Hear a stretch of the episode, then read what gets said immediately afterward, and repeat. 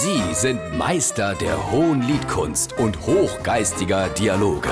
Sie sind Langhals und Dickhop. Jetzt auf SR3 Saarlandwelle. Bei den Corona-Einschränkungen sind wir daheim eigentlich ganz gut zurechtkommen. Ihr auch? Oh, man muss sich erst dran gewöhnen, aber wenn man ein bisschen kreativ ist, fällt ihm doch immer etwas in. Wir sind natürlich aber auch besser dran als viel andere. Wie Mensch dann? Naja, wir haben eigene Häuser, wir haben Garten, wir haben Platz, wir können uns draußen beschäftigen, solange wie die Werra mitspielt. Ich habe in der zweiten Woche mein ganz Garten Arbeit für früher geschafft. Und ich habe einen lauer Holzunterstand gebaut. Ich weiß, du hast mir doch das Selfie mit dem Hazy und dir auf WhatsApp geschickt. Ich war richtig erschrocken. Über den Holzunterstand. Nee, über dich. Wie wir uns vor der Corona-Krise getroffen haben. Du hattest da doch richtig viel Haar auf dem Kopf. Und jetzt nix mehr. Wer war dann das?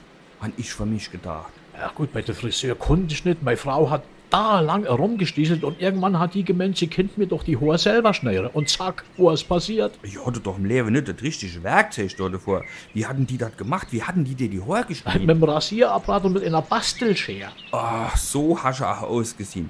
Hat die ganze Sache was gekostet? Ah ja, 500 Euro. Ein stolzer Preis. Hat die Frau als Anfängerfriseurin so viel Geld von dir verlangt. Nicht die von mir, ich kriege von der 500 Euro.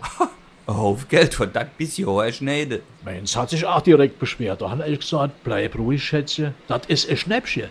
Wenn ich mir mit dem Kopf einen Anwalt hole und es kommt zum Prozess, dann kostet dich viel mehr.